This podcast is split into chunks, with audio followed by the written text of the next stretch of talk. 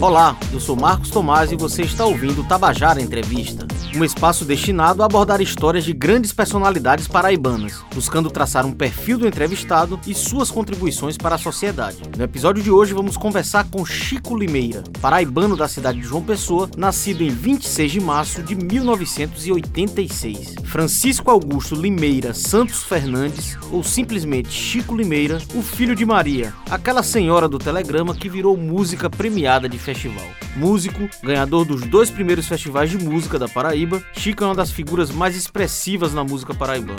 Versátil, toca mais de um instrumento, plural, transitou por vários estilos ao longo da carreira, do rock à seresta. Produtor, já assinou o trabalho do mestre Falcão, aquele condutor da lotação do Seu Pereira e Coletivo 401. No papo conosco, Chico falou sobre seu processo criativo, o berço familiar festivo, o atual cenário musical da Paraíba e outros versos.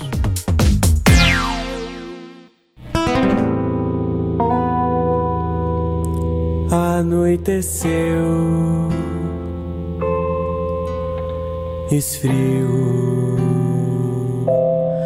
minha vontade despiu-se sem medo.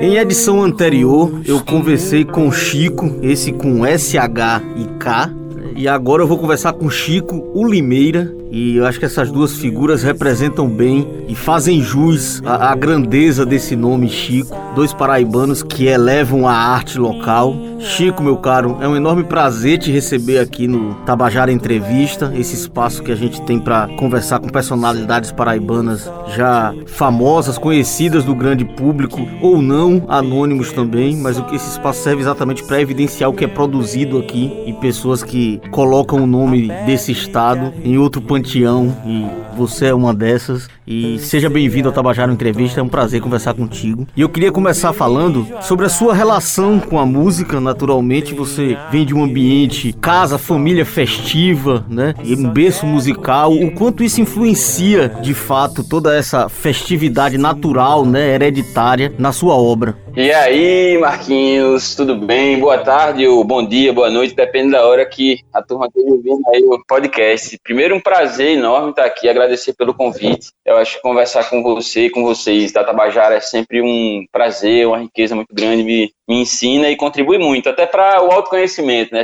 Vocês acabam se conhecendo um pouco mais toda vez. Bom, primeiro preciso dizer que meu avô chegou aqui na década de 80, meu avô chama Pedro Santos, chamava, mas ainda chama porque tá, tá muito vivo ainda na arte, na, na nossa vida, na nossa casa. E conheceu a minha avó, Dora Limeira, né, que era professora de história, mas uma ativista cultural também, sempre muito presente nos lugares da literatura e da boemia, né, enfim.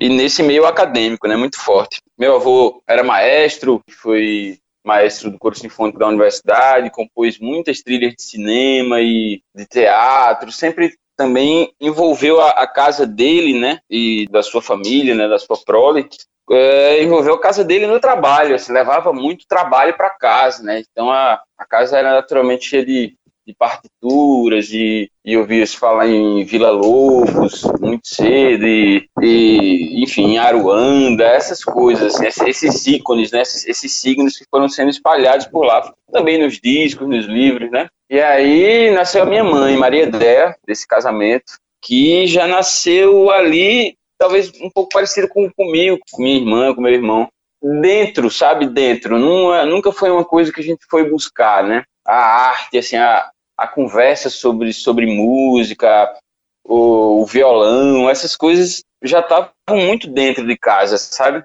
E naturalmente a gente absorveu, né? Alguns seguiram o caminho da música, como profissional mesmo, né? E outros não, mas até os que não, tem a música tatuada ali, correndo muito forte na veia por causa disso, né? Por causa dessa vivência que foi, que foi construída desde muito cedo, né? Desde antes da minha mãe nascer, né? E tentando puxar pela memória o momento em, em que eu decidi que eu era músico, enfim, eu que. Sabe, sabe quando todo mundo conta a história assim do, da sua vida e diz, não, nesse momento eu instalei, fui.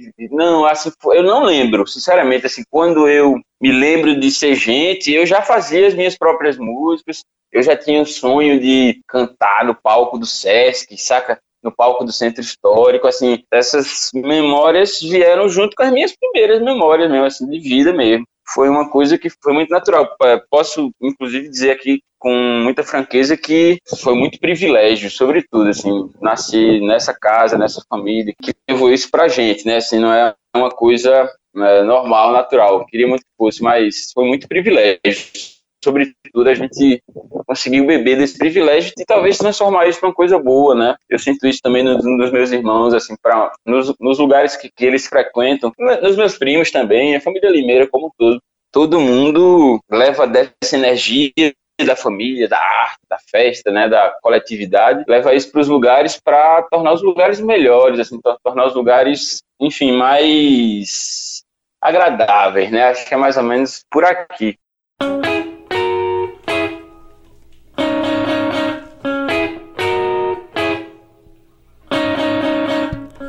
Não dá pra ver quando a palavra dita viva vira intuição eu normalmente torço a cara quando a pessoa infla o peito pra dizer, ah, eu sou eclético, eu gosto de todo, gosto de todo tipo de música, gosto de qualquer música. Normalmente essas pessoas não têm uma relação intensa com a música, né? Mas no caso de Chico Limeira, é daqueles bons exemplos do que o eclético que você transforma, né, em poder na sua obra, esse ecletismo assim. Eu conheci o Chico Limeira, baixista de banda de rock, o Chico Limeira com partido alto familiar, tem o Chico Limeira com seu violão, Chico Limeira da Seresta, o qual eu quero assistir ainda ao vivo, né, cara? Então, assim, é uma gama de estilos e de referências e, e, sempre fazendo com muita maestria, como tudo que você executa na sua música. E essas referências, o quanto ela influencia na sua marca própria.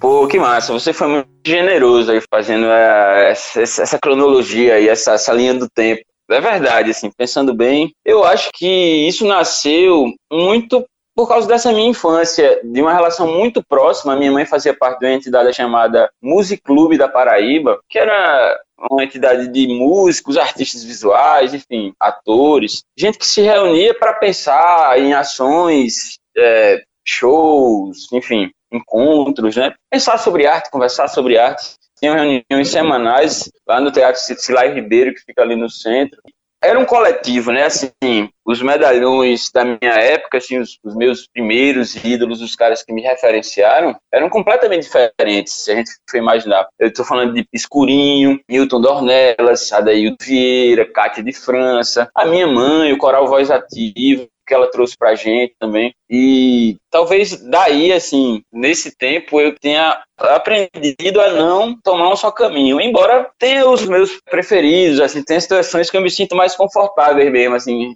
quando eu tô abordando tal tempo, tal gênero, tal, enfim, estilo. Mas ter bebido desse ecletismo, né, da, da coletividade, né, de um coletivo uma entidade que era pensada por muitas pessoas completamente diferentes. Naturalmente, depois desaguar na música de grupo, né? Onde minha primeira banda tinha sete pessoas, então eu tive que aprender um pouquinho com as diferenças de cada um e com as referências que eles traziam também. Eu acho que é esse lance de sempre trabalhar com mais gente, né? Assim, com muitas diferenças e muitas novas referências, né? Eu acho que isso me trouxe essas possibilidades. E, naturalmente, a arte dos encontros, né, bicho? Porque o que me levou para ser baixista do Projeto 50, por exemplo, uma primeira banda de rock que eu toquei ali, tinha 19 anos, era uma banda da qual eu era fã, né, assim, e não fosse a minha amizade com Pedro já naquele tempo, a minha nossa proximidade, tinha uma banda chamada Sala de Reboco, né, e a gente tocava muito junto com o projeto.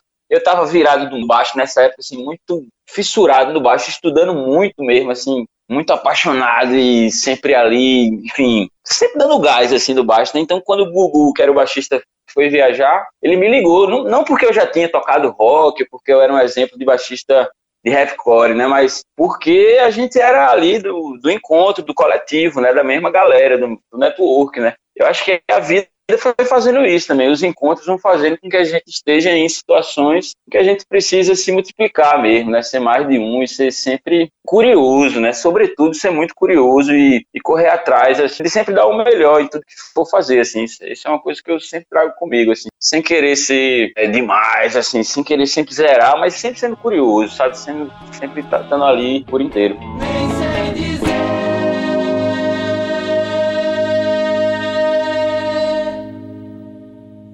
Não vou chamar de General Osório essa vista linda. O Chico, e assim, uma das características assim, de suas canções, né, é essa métrica poética muito peculiar e, e, e, você, essa capacidade de reunir em uma frase ideias aparentemente antagônicas e contextualizações complexas, mas com a linguagem popular longe da sua verve poética, mas eu vou até num trocadilho aqui, na própria imprópria, você faz uma crítica sociocultural, enfim, memorial até, muito contundente, densa, e o refrão fala, tá valendo não, boy. Né? Ou seja, é, é essa capacidade de, de, de, popularizar, né? E outra você brinca, né? Ventilador no 3 Eu acho isso fantástico, é, é, essa inserção desses elementos, né? Dentro da sua obra. Vice-presidente do que deputado, altamente ultrapassado, intitulado, imortalizado não.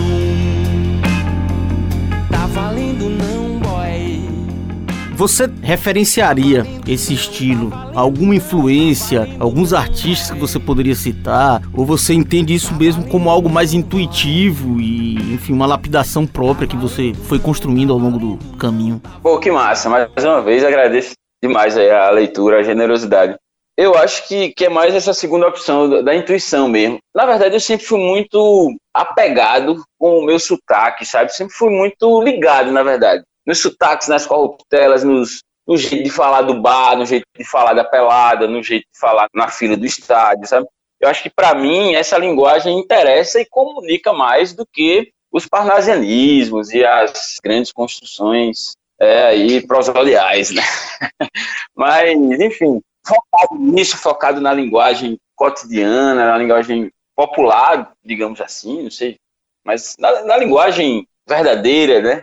Que a gente fala quando ninguém está tá vendo, filmando, quando a gente não está não tá escrevendo uma legenda para o post de rede social, quando a gente está falando mesmo, é, a gente, enfim, carrega nosso, nosso lugar, nosso dia a dia, nossa história, nossa, enfim, nossa, nossa tribo, né? Nossa, nossa aldeia vai sempre junto ali com o palavreado, né? Então, já faz algum tempo, eu, eu lembro, assim, as, as, minhas primeiras canções tinham muito de canções de amor, parnasianas, assim, umas frases mais ou menos feitonas, assim, as primeiras, os, os laboratórios. Eu lembro quando eu fui inserindo naturalmente o, o, jeito que eu falo na minha música, né, assim, muito por achar que comunica mais ou me sentir mais confortável falando aquilo, escolhendo tal palavra ao invés de outra, né, assim, escolhendo o meu jeito de falar ao invés de um jeito que talvez construísse melhor no papel a frase, mas ela na minha boca não teria muito gosto, não teria muita graça, né. Sempre tomei essas decisões na hora da composição. A composição é, aquela, é aquele rio, né, aquele curso que você pelo menos para mim, é aquela coisa que começa meio sem saber como vai terminar. Tem gente que roteiriza, já desenha ali as estrofes todas. Eu, sinceramente, começo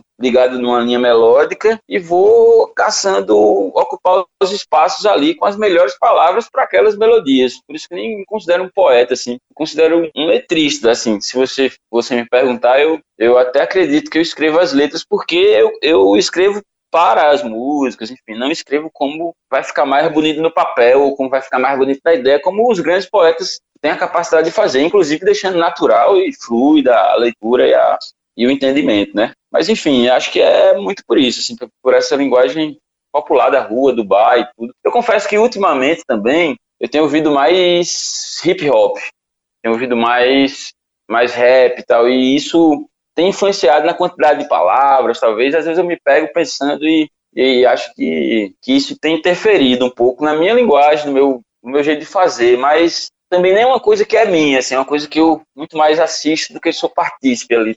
Assisto muito mais como um admirador, um, uma pessoa que, que, que gosta mesmo, que se, que se emociona ouvindo, assim, mas muito menos como alguém que quer fazer aquilo. Não sei, mas não, não sinto que é meu, assim, eu sinto muito mais uma coisa que é tá muito acima de mim, é admirável, né? Mas ter ouvido muito e talvez esteja interferindo um pouco também.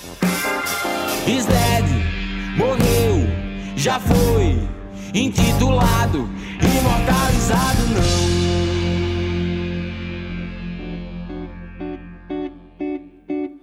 Mãe, eu não quero fazer dessa vez a canção pra ganhar festival. Vamos contextualizar aqui. Eu falei sobre imprópria, né? Pra quem não sabe, a música foi vencedora do, do, do, primeiro festival. E Chico, aliás, né? Quebrou a banca nos dois primeiros festivais de música aqui da Paraíba. Tanto que forçou até uma, uma mudança de regulamento. O maior concurso. Então ele tá. Né, foi, foi, foi alijado da disputa na terceira ocasião. Porque não dá mais, não dá pra... Mas falando sobre, sobre essa coisa de música, de festival, né? É, é, já falei de, de imprópria, assim, porque a sensação é que é, isso é uma percepção minha, assim, até comentei isso à época, que você incorporou ali naquele o instinto dos músicos dos grandes festivais, assim, porque você vem com o impróprio que tem essa carga social e a contextualização dos grandes festivais passava fundamentalmente por isso, né? E logo depois você vem com carta para Maria e aí é que você, não sei, eu acho que atinge até esse grau, ainda mantém a, a carga social, mantém uma ironia, né? Auto-ironiza a própria vitória e aí faz referência às críticas críticas em torno da sua composição anterior, né? Ou seja, é uma metalinguagem que você brinca com, entre as duas músicas. Isso é, é extremamente curioso e, e, e é, é extremamente festival. Eu tenho medo dessa nuvem que parou aqui em cima e abafou a rima, sufocou a ideia prima, mãe. Alterou o clima, me deixou o medo como arma. Fala pra galera, não, mãe. Desculpa a covardia. Quem sabe um dia a gente volte a respirar, mãe. Quem sabe um dia. Eu queria saber a diferença para você enquanto compositor na hora de compor normalmente no seu curso de rio natural e uma música específica para o festival e queria que você associasse, assim, aproveitando esse gancho, que falasse especificamente dessas duas composições, Imprópria e Carta para Maria. É, que maravilha, que maravilha. Ah, o festival para mim foi um rio, assim, né? Um, eu sou outro depois dos dois festivais, assim, tem uma história muito bonita, carinhosa, tem muito carinho mesmo, muito respeito. Não me inscreveria no terceiro, mesmo não tendo a, mesmo não tendo a cláusula, eu já tinha decidido não participar. E se fosse participar, eu tenho certeza que eu não ganharia de Bichart, né? Porque ali quebra muito mais banca do que eu. Mas sobre as duas, primeiro, compor uma música para festival é, é difícil, é difícil, sinceramente. Assim, eu não compus imprópria para o festival. Foi uma música que me ocorreu no ano da, do festival ali. Eu escrevi e deixei ela guardada. Assim, por algum, acho que algum anjo me soprou dizer, não, não canta, não toca em canto nenhum, porque ela precisava ser inédita e eu não tinha mostrado para absolutamente ninguém, não tinha, não tinha tocado ela em canto nenhum, né? E foi pô, calhou perfeitamente de ser a música do festival ali, de ter, de ter reverberado bem, de ter, enfim, tocado as pessoas, né, assim, é, é, trazido de novo à tona as discussões em relação ao tema, né, dos, dos nomes dos, dos, logradores, das avenidas, até o nome da cidade mesmo, assim, a combinar por isso, né. E não fiz ela para o festival, né, fiz ela para mim. Acho que a música, quando eu faço, a maioria, principalmente ultimamente, depois você vai ficando mais velho, depois que eu passei dos 30, muita coisa mudou mesmo no entendimento da vida, das coisas, né, assim, de, de outras correrias que também vão me ensinando é, outro, outra face, né, que a vida tem, que a gente vai descobrindo mesmo, né? Vai tentando sempre ser melhor, né, sempre. Tentando ajeitar as coisas que não estavam funcionando. E eu, sinceramente, depois desses 30 anos, tão famigerados 30 anos, assim, eu entrei numa de compor para mim muito, assim, de ser feliz com o final da música, assim, acabar uma música e ser tomado por ela, me arrepiar, chorar e cantar 20 vezes no dia durante uma semana, sabe? Isso é uma coisa que é muito massa, assim, para mim é um é o maior presente, é para isso que eu faço, assim, acho que no final das contas, quando eu começo é porque eu tô querendo essa droga, sacar essa substância que vem no nosso corpo quando a gente consegue meter o ponto final ali e fazer uma música que a gente gosta, né? Imprópria foi assim, carta para Maria, quando abriu a inscrição, inscrição do segundo festival, eu imediatamente pensei que não podia dissociar, até porque a rebordose de imprópria, com todos os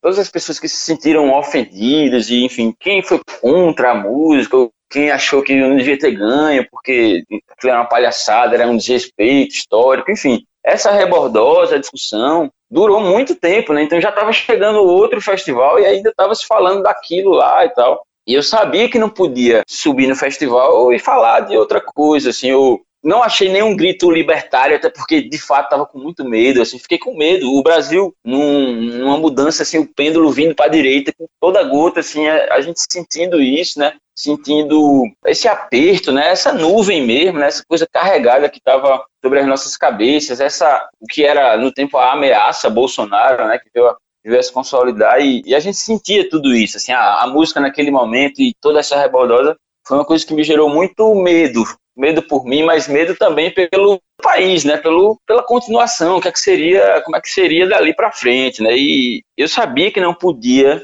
subir ali e não falar disso, assim, não, não entrar no mérito, assim, eu sabia, assim, desde, sei lá, passou seis, oito meses depois do impróprio, eu, eu comecei a dizer isso em casa, inclusive para minha mãe, né? Eu falava, eu preciso fazer uma música que fale da música. Preciso fazer uma música que fale da música. E, assim, eu fiquei com essa ideia na cabeça. Foi a primeira, foi o primeiro estalo, assim preciso falar fazer uma música e falo da música. E, e, fiquei com isso, fiquei com isso, fiquei com isso, até o dia que ela veio com raiva, dizendo, não, você tem que fazer uma música mais forte do que a do ano passado e chutar o pau da barraca, não sei o quê. Enfim, chega com pressão ali, do mesmo jeito que você chegou e tal. Eu sabia que não estava com nenhuma força para isso, assim, muito pelo contrário, assim, tava cheio de dúvida, né, em relação a tudo, assim, a como seria a vida mesmo, né, assim, sendo governado por um presidente tão tão agressivo, assim, tão violento, né, tão insensível, sobretudo, né, e com essa, mais do que o, o presidente, o contágio mesmo da, da população, assim, é,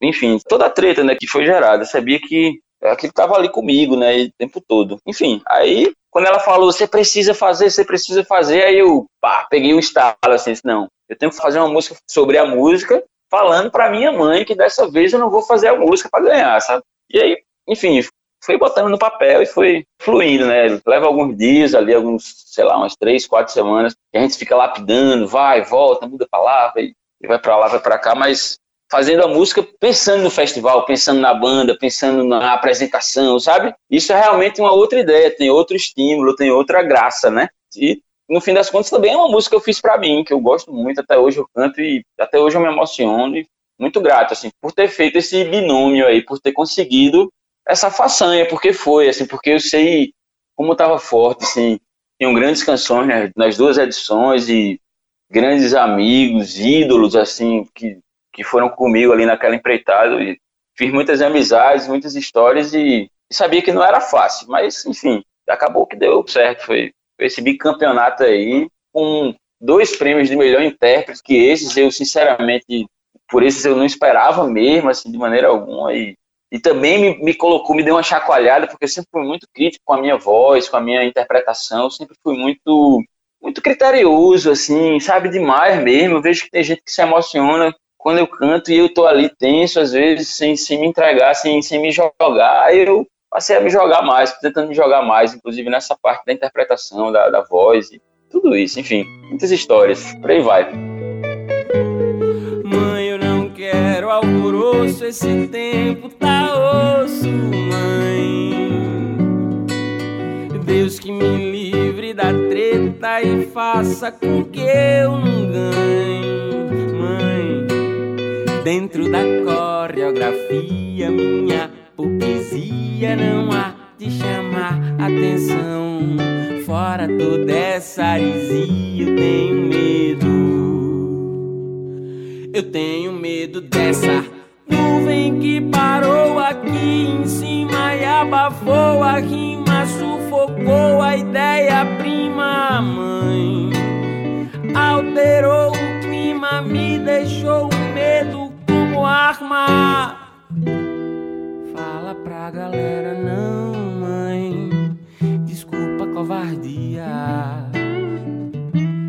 Quem sabe um dia a gente volte a respirar, mãe. Quem sabe um dia. Genial, Chico. Genial você transformar o telegrama para sua mãe em um bilhete premiado, né, cara? É meio que por aí. Isso é bem bacana. Eu queria retornar em própria, porque, é, é, como você mesmo explicitou bem, é uma música que né, redetermina os rumos de sua carreira. E Mas era para falar de um episódio lamentável, na verdade, relacionado à imprópria, que você foi alvo, inclusive, de uma manifestação mais explícita, né? De uma personalidade que se afinava com alguma personalidade citada na música ou negada em relação à relevância para ter nome de, né, de determinado logradouro. E fique à vontade, se não quiser, se quiser omitir o nome da pessoa, mas eu acho importante relatar esse tipo de, né, de situação. E mais que isso, assim, a associação, como você mesmo fala, né? A época ainda prevendo esses tempos tenebrosos que chegavam. E a gente assiste esse cenário se espraiar pelo Brasil. E um grande alvo é a cultura, né? Aliás, um, todo elemento que faz pensar, que faz refletir, que capacita, que empodera as pessoas, são alvos de censura e autoritarismo e tudo mais. Sim, foi lamentável, foi, foi muito triste mesmo, assim, foi assustador, chegou a ser, né? Eu prefiro não falar o nome dele, até porque ele já não tá mais aqui entre nós, e, além de tudo, é, era um senhor, assim, que, por quem, naturalmente, eu teria muito respeito, assim, se, se ele não tivesse sido tão arrogante, tão grosso, assim, tão. Se não tivesse passado do limite mesmo, né? E quando aconteceu, eu estava indo tocar num, numa casa de show aqui nos Bancários, que é o bairro onde eu moro, e ele chegou acompanhado de uma outra pessoa, esse mais jovem ali, ficou perto e tal, e me chamou, né? Assim, o garçom que veio, estava na minha mesa, ainda não tinha começado, e ele, o garçom me chamou e disse: Ó, oh, tem pessoa querendo falar com você ali. Eu não o conhecia, sinceramente. Depois que ele se apresentou, eu reconheci o nome dele pelas histórias que a minha avó contava, que agora que ela também já não está mais aqui, eu posso dizer que ela também não simpatizava com ele, com as ideias, com as histórias. E aí ele veio assim de um modo muito descontrolado, posso dizer assim, falar sobre sobre a música e falar sobre que eu estava sendo desrespeitoso. Ele se referia principalmente à, figura de Epitácio Pessoa, né?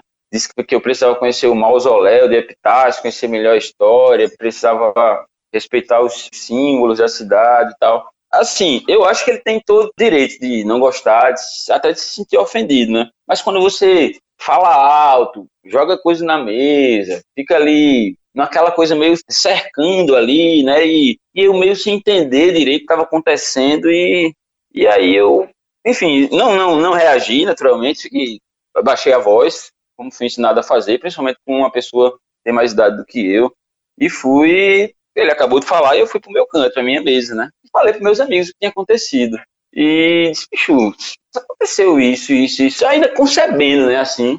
E aí a galera disse, meu irmão, não tô acreditando que isso aconteceu, não, não sei o que e tal. Ele já veio com a onda de 20 entidades assinaram um, um documento e vão caçar o prêmio e, e o presidente da FUNESC precisa responder por isso, não sei o que e tal. Ele, inclusive, nem me culpava tanto. Assim, ele dizia: você é um jovem rebelde, tudo bem, mas o governo do estado lhe dá esse prêmio, isso é um absurdo, não sei o quê. E aí passou, né? Assim, eu subi no palco, não cantei a música nesse dia, fazia pouquíssimo tempo que eu tinha ganho, era para eu cantar nesse dia, mas não cantei. Ele ficou lá assistindo e eu fiquei desconfortável, desconfortável, assim, com a situação e me sentindo meio invadido, assim, ah, sabe?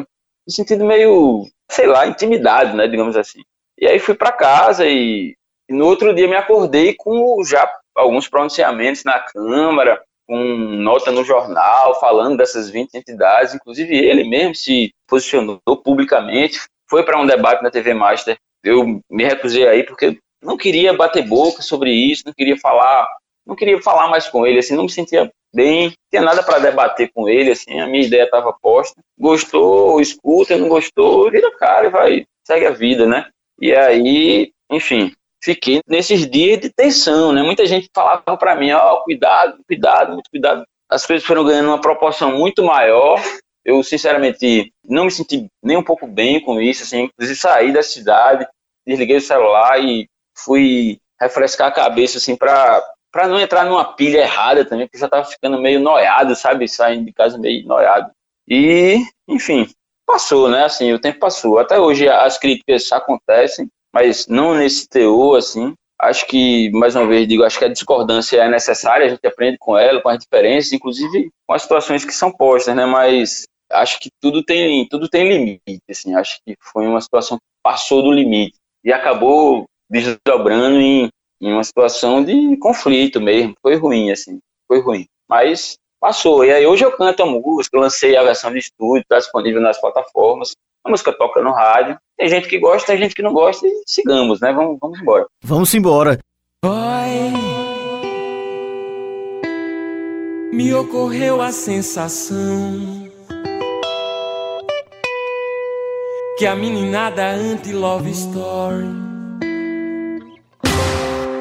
fala de amor errado se liga no Lero Boy. Você falou sobre estar tá escutando rap ultimamente, ser uma fonte de referência para você. E eu queria que você falasse sobre a cena musical local. E um dos grandes expoentes hoje é o rap também local, né? A gente falou da Bichart já, tem o próprio Filosofino, que também teve muito bem no, no. enfim, e vários outros nomes que vão surgindo aí. Eu, eu queria que você Cinta falasse. Liga. Sim, Cinta Liga, que já tem mais estrada até, né? Do que os dois que eu citei. E jazz com quase todo mundo, né?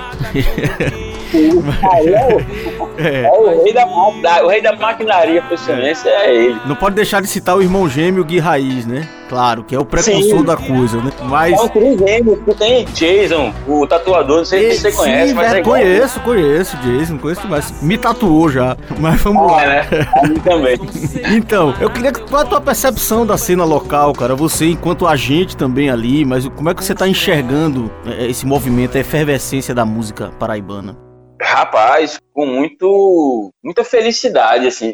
Eu, eu, sinto, eu sinto a felicidade quando eu vejo que eu perdi o controle, que eu já não conheço mais todo mundo, sabe? Porque de fato eu já tô com 35, já tem uma galera ali que um, um 19, 20 começando, né? Outra galera de 25 ali, enfim. Eu perdi o, o time assim da cena completa, né? Conheço muitas pessoas e tento sempre conhecer mais, não perder nenhuma, nenhum momento ali, nenhuma, nenhum surgimento e tal procuro sempre estar tá atualizando ali, mas eu vejo que eu que tá bom quando eu perdi o controle, assim, quando eu sei que eu não conheço mais todo mundo, né? Esses dias, por exemplo, eu eu, eu assisti a, as duas eliminatórias do festival, as duas primeiras, né? E, putz, assim, muita gente que a gente não, não conhecia, não sabia da, da existência ali, tá? Tem um cara que, inclusive, não foi pra final. É, o nome da música dele era Ri Pra Não Chorar. Gabriel, o nome dele, eu esqueci o sobrenome. É, tem um sobrenome de... É Heisen, parece... uma coisa assim, é meio alemão, eu acho, o sobrenome dele. Ele é, isso, é do Survivan, é uma, um trio de rock. Pronto não conhecia. Sensacional, sensacional demais, assim. Já faz uns anos que a minha vida tá uma desgraça. É cada situação tão sofrida que a visão embaça. Já.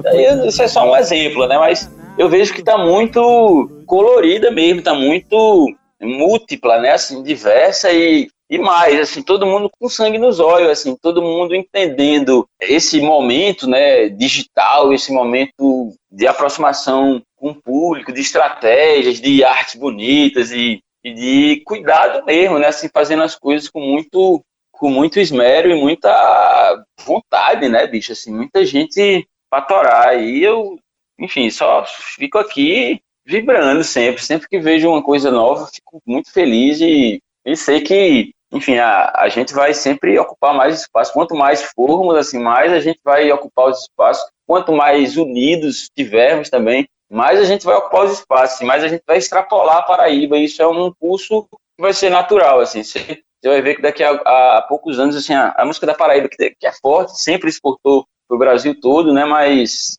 boto fé que daqui a pouquinho tempo, assim, a gente vai estar tá de um jeito que não vai caber mais mesmo e a gente vai ocupar um espaço ainda maior. Acho que o, curso é, é muito bom e as expectativas são sempre, sempre as melhores, né? Principalmente quando a gente vai vendo que todo dia está florescendo aí, todo dia nasce, todo dia tem gente boa começando, né?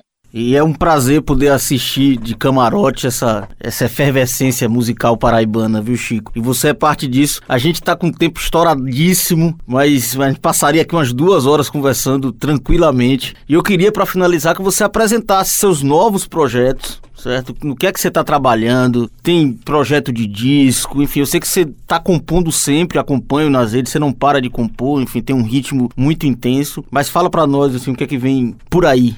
Eu, primeiro eu agradeço, eu sei que eu falei bastante hoje. Aí, como eu falei no começo lá, a gente se, se reconhece. Toda vez que a gente conversa com vocês, a gente se reconhece um pouco e entende um, um pouco mais sobre nós mesmos aqui. É importante demais. Muito obrigado pelo convite. E sobre o futuro, eu acho que vamos, primeiro vamos ver como é que como é que vai voltar o mundo, como é que se apresenta esse finalzinho de segundo tempo aqui de, de 2021, como é que vai nascer 2022, né? Ultimamente eu tive empenhado com muito carinho na, no disco novo do Seu Pereira. A gente fez a produção, eu e Renato Oliveira, que é o piloto lá da Gota Sonora.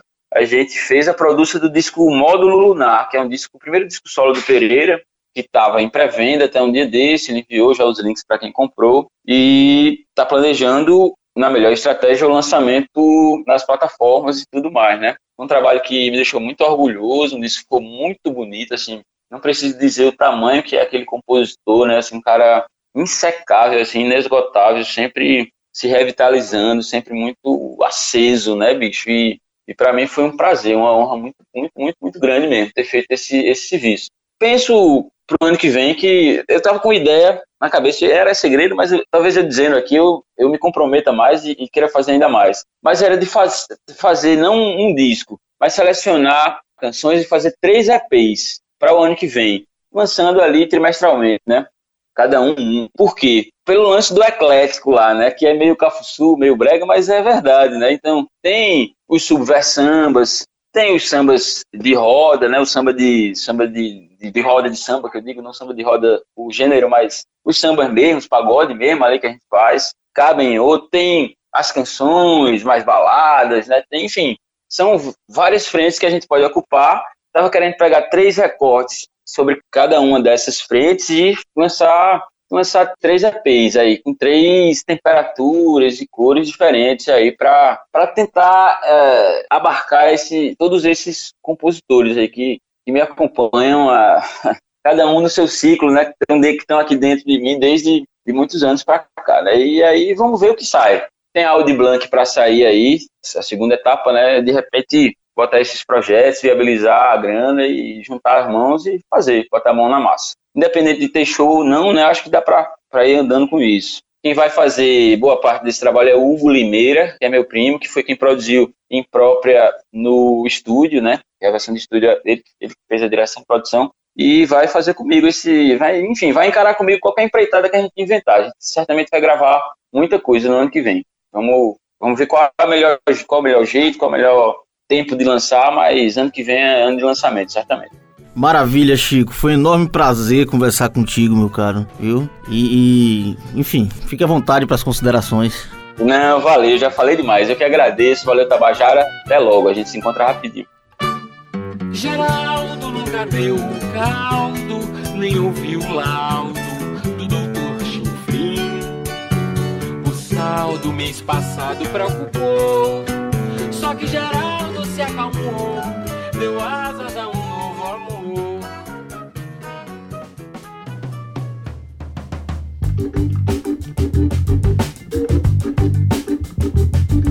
Esse foi o Tabajara Entrevista de hoje e a gente também quer ouvir as suas sugestões. É bem simples, na descrição deste episódio você encontra um link para as nossas redes sociais e também o WhatsApp da Rádio Tabajara. Lá você também pode dizer quais as personalidades paraibanas que quer ouvir nos próximos episódios. Esse podcast teve os trabalhos técnicos de João Lira, produção de Raio Miranda, roteirização e apresentação deste que vos fala, Marcos Tomás.